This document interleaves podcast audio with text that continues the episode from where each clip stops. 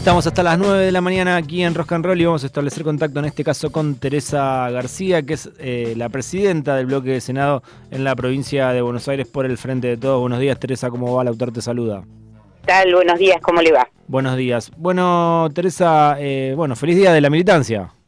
Muchas gracias, muchas gracias. Si hay de una condición de la que yo me siento orgullosa de verdad, es de ser una militante política y del peronismo. Hablando de eso, em, durante mucho tiempo se, estigmatizó bastante el tema de la militancia. ¿Cómo, cómo lo viviste o cómo lo vivís? Eh, sí, fue muy duro, ¿no? Eh, recuerdo en los años 90 donde se empezó a estigmatizar eh, la cuestión de la militancia con una con una eh, clara impronta del neoliberalismo, el discurso, ¿no? Donde la, la militancia, ¿qué significa? La militancia significa integrarse a un proyecto colectivo, cualquiera sea, y no estoy hablando solamente de la militancia política, de la militancia social también, integrarse a un proyecto colectivo en búsqueda de mejorar situaciones de injusticia. Eh, y de y de renovar ideas y de y de modificar esta realidad la realidad de injusticia. Para eso vino el peronismo a la vida pública de este país, ¿no? Y en los 90 fue muy duro y luego de los 90 fue más duro todavía. Eh, renacimos con, Néstor Kirchner, con el valor que le dio a la política Néstor Kirchner.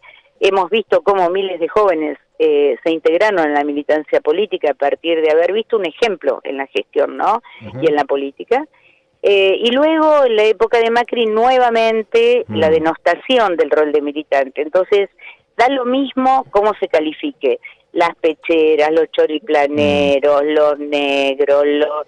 No, es como una especie de batería de adjetivos sobre aquellos que hemos elegido para nuestra vida esto, eh, que es tan loable como los que han elegido eh, vivir de otra manera. Nosotros creemos que una sociedad se reivindica eh, y crece a partir de un compromiso colectivo que haga que todos estemos un poco mejor, ¿no? Eh, y no es esto, digo, que es casi una prédica del, cristianismo, no, no es solamente una cuestión de la política partidaria. Eh, pero bueno, hemos mm. hemos dado batalla contra eso, muchas veces la seguiremos dando. Y bueno, ni que hablar también durante, o sea, a, a la cámpora. Bueno, justamente los jóvenes que se incorporaron masivamente, desde que yo tengo eh, conocimiento, memoria, desde el 83 a la fecha fue la incorporación de jóvenes más masiva que tuvo la mm. política.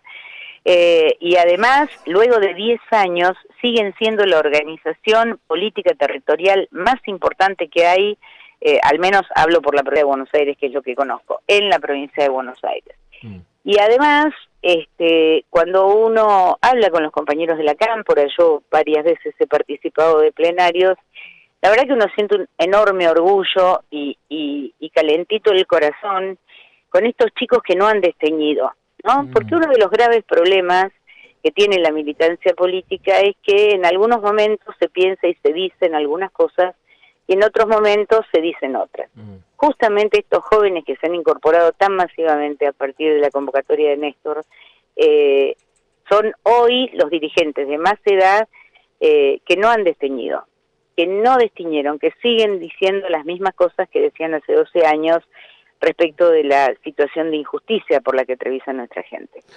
Eh, la última en relación a la, militancia, o en realidad eh, eh, va a seguir todo vinculado a eso, pero te quería preguntar, ¿por qué crees que al sector del periodismo que por ahí tiene más una mirada nacional y popular o progresista se le dice periodista militante y a alguien que está más vinculado a las ideas neoliberales y de la derecha no se le dice periodista Se le dice periodista independiente. bueno, vos Usted ha sido además este, sujeto de, enormes gestos de violencia en la calle cuando hace su trabajo, eh, que no le ha pasado a periodistas de los de los medios concentrados, de las empresas de periodismo.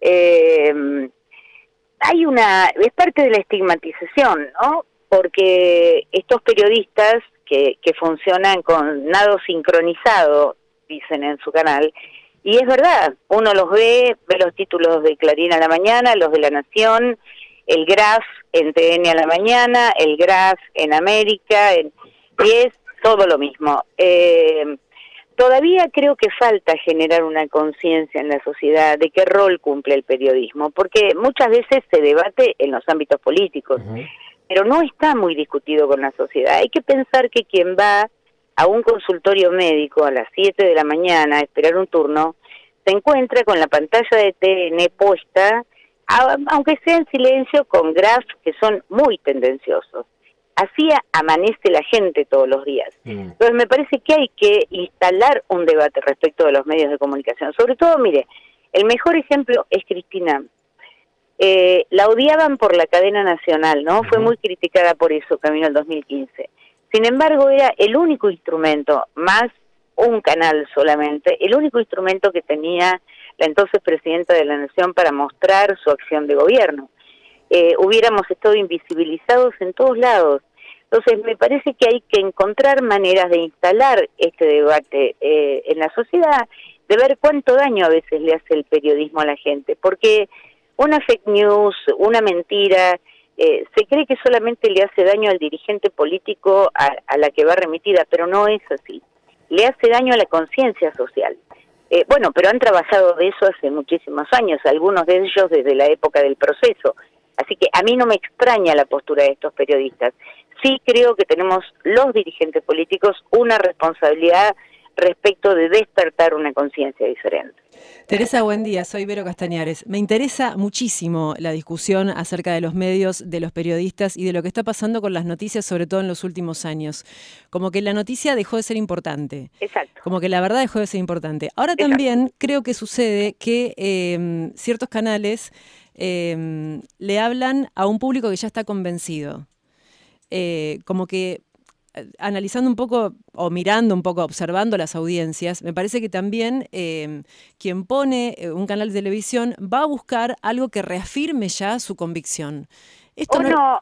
o no, creo que hay un público cautivo que en este país, este, si lo tengo que medir electoralmente, tengo que decir que es el 25% histórico, antiperonista, eh, también antirradical. Yo recuerdo el gobierno de Alfonsín, los embates que sufrió este, y recuerdo al senador Laferrer, por ejemplo, que una vez osó, osó este, querer poner un artículo de modificación que tocaba la ley de papel prensa, este, desapareció de los, de los medios, desapareció de la política. Entonces, eh, también en, el radicalismo esto ha pasado.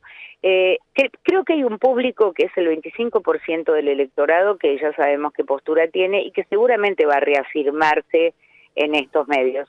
Pero también creo que se captan eh, atenciones y voluntades que no tienen formada su opinión. Por eso me parece altamente riesgoso, ¿no? Cuando uno voy a poner un ejemplo medio dramático, pero cuando uno veía en TN eh, que reflejaban permanentemente la Plaza de Mayo con las orcas, las bolsas mortuorias, eh, la guillotina, eh, discursos del odio, pero de un odio tremendo, al punto que, había carteles que decían, Néstor, volvete, lo olvidaste, mm. cosas que muy ligadas siempre a la cuestión de la muerte, ¿no? Que no es casualidad.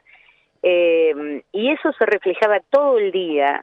La persona que llega de trabajar a las 8 de la noche, que tal vez no tenga el nivel de información que tenemos todos nosotros o ustedes, eh, la verdad que a veces es captada inocentemente, desde su lugar inocente, mm. eh, por alguno de estos discursos. Por eso me parece que la, es más la obligación nuestra eh, de los partidos políticos nacionales y populares, de los periodistas militantes, entre comillas, que, que en los que la información es lo central digamos, no eh, la forma que toma la noticia, ¿no? Porque parece teatral la manera en que informan algunos periodistas.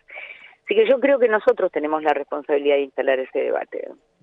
Bueno, está, está muy interesante seguir con el debate, pero eh, justamente hoy hay un acto en La Plata, habla Cristina Fernández de Kirchner, y em, quería saber qué expectativa tenés vos. ¿Crees que va a ser eh, como un lanzamiento de, Cristina? O, hablemos de tus ganas. Si ah, mis ganas, sí. claro, yo quiero que ella sea candidata. Eh, pero eso es mis ganas y no me atrevería a decir que lo va a hacer, sería de mi parte irrespetuoso, porque eh, lo que sí sé es que ella va a ser el fiel de la balanza en la decisión que tenga el peronismo el año que viene. No hay otra dirigente o otro dirigente en el peronismo que concite la adhesión que concita Cristina. No me cabe duda que es la que conduce el destino del peronismo el año que viene. Tal vez como candidata, tal vez no, no lo sé. Digamos, pero sí es la conducción de este proceso muy difícil en, la sociedad, en el peronismo, y hoy esperamos, yo te digo lo que espero yo, eh, yo creo que ella va a echar una luz sobre el futuro. Mm. Creo que va a haber definiciones eh, que generen esperanza en el futuro. Eh, me parece que no se puede esconder bajo la alfombra lo que nos pasa, ella lo ha dicho en múltiples oportunidades, eh, y ahora hace falta encender la luz de esperanza en el futuro. Me parece que ella es quien mejor, por las batallas que ha dado, ¿no? La lucha contra los dueños del poder la, la ha tenido ella, este, y, y, sinceramente creo que esa es la única que le temen eh, los sectores de poder concentrado. Eh, ella lo sabe, por eso también sabe que es posible que la condenen en el, en el fallo de la causa vialidad y lo ha dicho. eh, sin embargo, eso no la baja de la pelea y me parece que hoy lo que va a hacer es alentar a nuestro espacio político eh, a cargar la mochila, este, a cargar el ánimo, porque el año que viene tenemos, no digo la batalla final, pero casi. Eh, Teresa, ¿crees que el cántico del otro día en, en Pilar, Cristina Presidenta, eh, ella lo toma y lo responde desde el voy a hacer eh, lo que tenga que hacer? Sí, creo que le responde al canto y le responde a muchos de nosotros que decimos que queremos que sea candidata. Mm. La respuesta, yo voy a hacer lo que tenga que hacer para lograr eh, la felicidad, la alegría de la gente, recuperar la alegría, la esperanza, es justamente eso, va a hacer lo que tenga que hacer. Y tras cartón también en Pilar dijo, no me arrepiento de la decisión que mm. tomé, que me parece toda una definición, mm. porque ella va a saber leer el contexto político el año que viene y seguramente va a hacer lo que tenga que hacer. Tal vez sea candidata y tal vez no, no lo sé. Sí sé que va a ser la que conduzca este destino del peronismo. No hay nadie más que lo pueda conducir el destino al año que viene. ¿no? Alberto ayer eh, contó en Radio 10 que Cristina lo llamó por el problema de salud que tuvo. Em, ¿Te gustaría que haya un diálogo más eh, fluido entre ellos? Bueno, las relaciones en la política se mantienen como se pueden. Voy a decir una verdad de perogrullo a veces a uno le gustaría que, qué sé yo, tener una mejor relación con un compañero de, trabajo, con un compañero de militancia y no la puede tener. eh, pero eso no quita que no quita que finalmente se coincida, porque yo creo que todos los agoreros y todas las palabras que se usaron para anticipar una ruptura en el frente de todos eh, y armado de otras fuerzas dentro del frente de todos se equivocan. Mm. No va no va a suceder eso. Eh, nosotros creo que vamos a llegar en unidad el año que viene, previo a una discusión, y esto sí lo quiero decir. La unidad no es un amontonamiento de mm. dirigentes ni una ni una puerta 12 cuando se cierran las listas. La unidad tiene que estar planteada en función de las de las cosas que creemos todos que hay que hacer. Por ejemplo, el acuerdo con el Fondo Monetario fue público y evidente que nuestro sector, y especialmente Cristina y mucho más Máximo, eh, no estaban de acuerdo con el tipo de acuerdo con el fondo que se iba a hacer. Sin embargo, Guzmán arremetió y lo hizo igual. Eso generó eh, que Máximo renunciara a la presidencia del bloque de diputados y nuestro malestar confesado públicamente. Eh, me parece que estas cosas son las que hay que sentarse a discutir desde ahora en adelante para ver a dónde llevamos el país, a dónde va el barco, eh, qué va a pasar con, con lo que nos está planteando el, el frente electoral opositor, ¿no? La reforma laboral, la reforma previsional, el orden del que habla Patricia Bullrich y a uno le corre un frío por la espalda, la verdad, cuando dice las cosas que dice, sobre todo si amenaza a sus propios compañeros de espacio político de romperle la cara qué sé yo. Me parece que frente a todo eso que sucede del otro lado, que está siendo más que explícito, eh, el peronismo tiene que llegar con una propuesta concreta, acordada, que tiene que ver además con mejorar la vida de la gente, no arruinársela. Y esto sí va a llevar una larga discusión. Y no importa, hay que tenerla. Eh, muchísimas gracias, Teresa, por, por, tu tiempo. Me dijeron que elegiste cualquiera de los redondos, así que... Ah, la tenemos. Eh, Yo Caníbal vamos a, poner. ¡Ay, qué lindo! ¿Te gusta? Bien. bueno, todo mérito de la producción y de nuestra operadora Nazarena Talchi. Eh, bueno, muchísimas gracias. ¿eh? Nos vemos. Abrazo grande. Gracias por atendernos.